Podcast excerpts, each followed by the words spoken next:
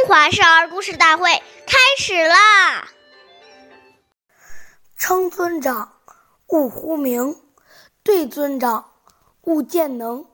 称呼尊长，不能直接称呼他们的名字。长辈见多识广，阅历深，在他们面前要多听他们说话，不要自己夺夸其淡，表现出很有才能的样子。岁月易流逝，故事永流传。大家好，我是中华少儿故事大会讲述人郭文波，我来自小季金喇叭少儿口才钢琴艺校。今天我给大家讲述的题目是《贤明的妻子》第十九集。齐国宰相晏婴有位车夫叫吕成。他仗义主人的权势，非常骄傲自大。有一次，吕成回到家中，妻子表示离开他。吕成很吃惊地问：“我为宰相赶车，多体面啊，不愁吃穿，你为什么要离开我啊？你还不知道自己是车夫啊？你看年大人虽然贵为宰相，但没有像你招摇和玄乎。”听完妻子的批评，吕成很惭愧，从此痛改前非。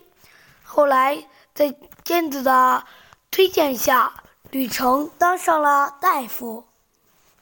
下面有请故事大会导师王老师为我们解析这段小故事，掌声有请。好，听众朋友，大家好，我是王老师。我们把这个故事给大家进行一个解读。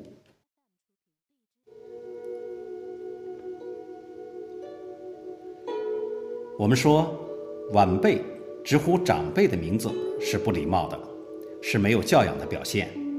因此，要在称呼上从小就树立孩子长幼尊卑的态度，这样才能培养孩子谦虚的心态。如果孩子目无尊长，爱好表现，长辈就不愿意教他们了。古人很重视韬光养晦，一个人即使你有才华，也不能在大庭广众之中故意卖弄，这是相当危险的。因为锋芒太露了，就容易遭人嫉妒，这对将来的前途以及立身处世都有负面的影响。我们说，真正有德有才之人，久而久之，自然能获得大家的钦佩、爱戴，何必用表现自己来证明自己的才华呢？好，感谢您的收听，下期节目我们再会，我是王老师。